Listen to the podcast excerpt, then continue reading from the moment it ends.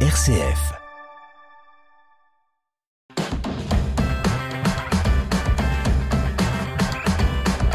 Bonjour à toutes et à tous. Voici les titres de cette émission Vitamine C. Le pape François va mieux. Le Vatican assure qu'il est en bon état général, alerte et respire spontanément. Après son opération en urgence pour un risque d'occlusion intestinale, se pose une nouvelle fois la question de la transparence de l'Église sur la santé du pape. Lundi, Emmanuel Macron s'est rendu au Mont Saint-Michel qui célèbre cette année son millénaire. Dans un discours donné dans le cloître, le président est longuement revenu sur le symbole de l'esprit français et la résistance qui représente la merveille. Enfin, l'Armada 2023 a démarré en fanfare cette semaine avec la traditionnelle grande pagaille sur les quais de Rouen dès mercredi soir. Un équipage de jeunes prêtres s'est jeté à l'eau. Nous les entendrons dans cette émission Vitamine C. Bienvenue à tous. Vitamine C, RCF. Des nouvelles rassurantes du pape François. Dans un communiqué publié jeudi à la mi-journée, le Vatican assure que le pape est en bon état général, alerte et respire spontanément. Les examens de contrôle de routine sont bons, précise la salle de presse du Saint-Siège. Le pape devrait passer une dizaine de jours hospitalisé au dixième étage de l'hôpital romain Gemelli après avoir été opéré d'une hernie abdominale pendant trois heures. Opération à la suite de laquelle son chirurgien s'est exprimé devant la presse.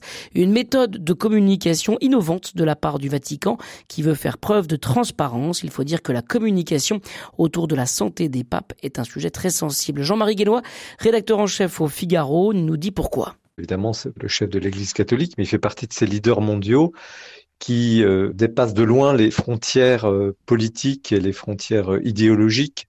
Le pape François a en plus une très grande notoriété en dehors du monde catholique par euh, réforme et par l'état d'esprit dans lequel il, conduit l'Église. Et puis, on entre maintenant quand même dans une étape qui sera la dernière étape du pontificat. Il a 86 ans et sous Jean-Paul II, je me souviens très bien qu'on avait à peu près les mêmes phénomènes. Il y a, les caméras se déplacent en, masse au pied de l'hôpital Gemelli, on filme la fenêtre de la chambre, il n'y a rien à dire, tout ça, ça peut durer des jours et des jours. On est suspendu aux communiqués médicaux. Bon, là, il y a apparemment pas cette gravité, mais en tout cas, on entre dans une phase où la santé du pontife romain sera scrutée et entre dans les sujets de préoccupation médiatique. Tous les rendez-vous du pape ont été annulés jusqu'au 18 juin. Il devrait gérer les affaires courantes de l'Église depuis son lit d'hôpital. Vitamine C, RCF. Le cardinal Zuppi, l'émissaire du Saint-Siège en mission à Kiev cette semaine, le pape a confié à l'archevêque de Bologne la tâche de conduire cette mission destinée, je cite, à contribuer à apaiser des tensions dans le conflit en Ukraine. Au cours de ce déplacement, il a rencontré les églises locales, des églises qui pourraient jouer un rôle de pacificateur. Voici ce qu'en pense Thomas Oswald. Il est journaliste à l'AED LED à l'église en détresse. Oui, complètement. En fait, elle le jouait déjà avant parce qu'il faut bien se souvenir que ce conflit n'a pas commencé en 2022, même si c'est ça a pris complètement des proportions euh, différentes en 2022. Mais le conflit, il est extrêmement ancien. Les catholiques ont perpétuellement été euh, considérés par les pouvoirs russes successifs comme des agents de l'Occident et comme des gens dont il fallait se méfier. Depuis Catherine de Russie, donc c'est vraiment très très vieux. Et donc évidemment, c'est pas du tout idéal pour avoir des relations euh, apaisées et saines entre les églises.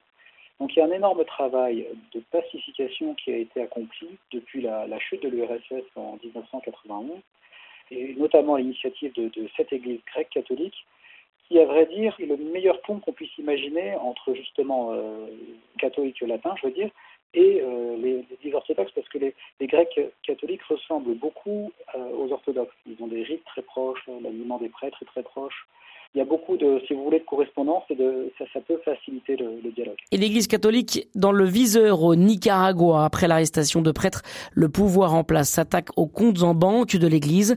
La police affirme avoir retrouvé des liasses de billets dans différents diocèses et accuse l'Église de blanchiment d'argent. Les précisions de Jules Girardet, il est chargé de mission Amérique latine au CCFD Terre Solidaire. Des sommes d'argent importantes en liquide auraient été trouvées, plusieurs centaines de milliers de dollars au sein euh, de certains diocèses. Et en guise de représailles, bah, les autorités ont décidé de geler l'ensemble des comptes bancaires des diocèses et donc euh, d'empêcher toute forme de, ressources, de capacité de financement de la conférence épiscopale en fait. Et c'est quelque chose de totalement inédit. par le passé, il était déjà arrivé que des comptes, certains comptes soient temporairement bloqués.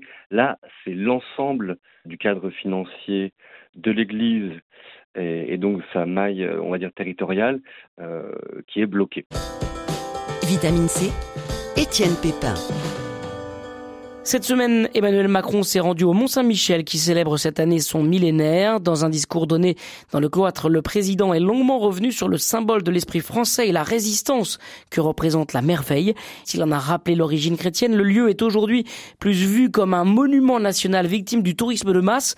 Alors le Mont-Saint-Michel est-il toujours un lieu de culte Un sujet de notre journaliste de la Manche, Gareth Liron celui de cette église millénaire et des logis abbatiaux, où encore aujourd'hui, une fraternité monastique fait vivre sa foi. Sur presque 20 minutes de discours, ce sera l'unique allusion au lieu cultuel qui est toujours le Mont Saint-Michel et son abbatiale, un oubli des pouvoirs publics que les fraternités de Jérusalem et le frère Victor Marie s'emploient à rappeler. L'abbatiale c'est une église et l'église c'est un lieu de rassemblement des hommes pour prier. On fait partie du monde, on est là aussi pour l'habiter et l'animer de notre prière. Et donc c'est typiquement notre raison d'être ici et c'est ce qu'on essaye de rappeler justement au monde des visiteurs qui vient en masse. Ce monde des visiteurs, comme le dit le frère Victor Marie, c'est plus de 3 millions de touristes qui affluent vers la merveille chaque année, jusqu'à même 30 000 visiteurs par jour pendant le week-end de l'Ascension. Mais reste-t-il dans ce raz-de-marée humain de la place pour les pèlerins?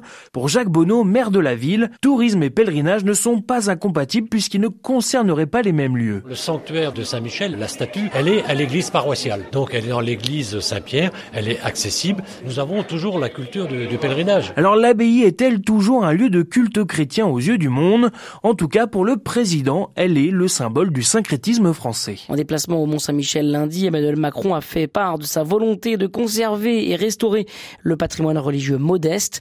Le chef de l'État s'est engagé à classer davantage d'édifices cultuels français comme monuments historiques et s'engage à protéger les édifices religieux des communes de moins de 100 000 habitants. Une bonne nouvelle pour la conférence des évêques de France qui a prévu de lancer des états généraux du patrimoine religieux.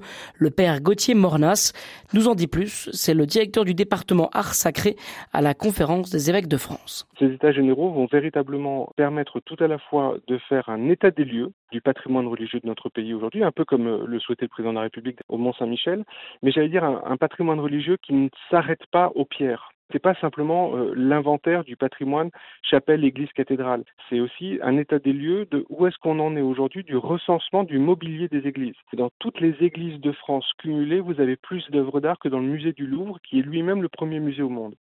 Et aujourd'hui, on dit grosso modo qu'il y a un diocèse sur trois qui a déjà fait cet inventaire de ces trésors, de ces pépites, un diocèse sur trois qui est en cours, un diocèse sur trois qui, par faute de moyens humains ou financiers, n'a pas encore engagé ce travail-là. Puis la troisième étape de ce recensement après euh, l'immobilier et le mobilier, c'est aussi les usages.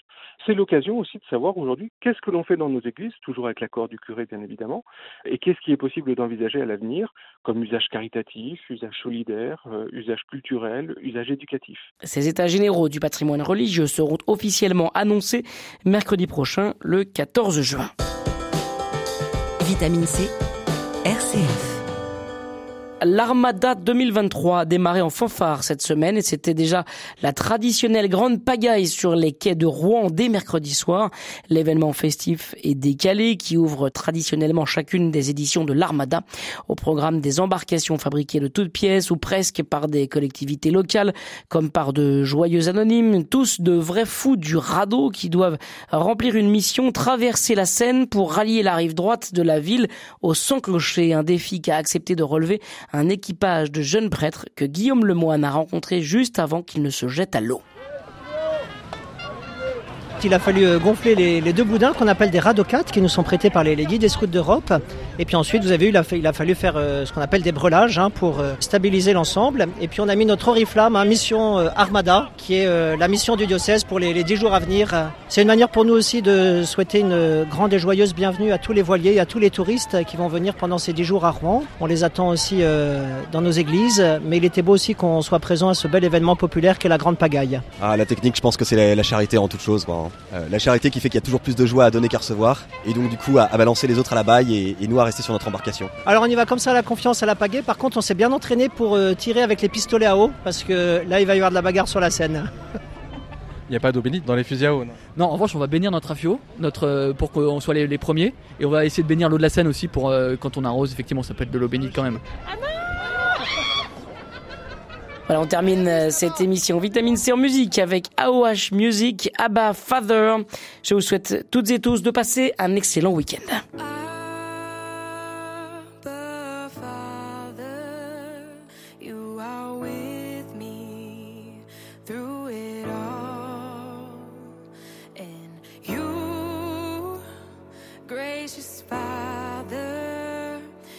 say to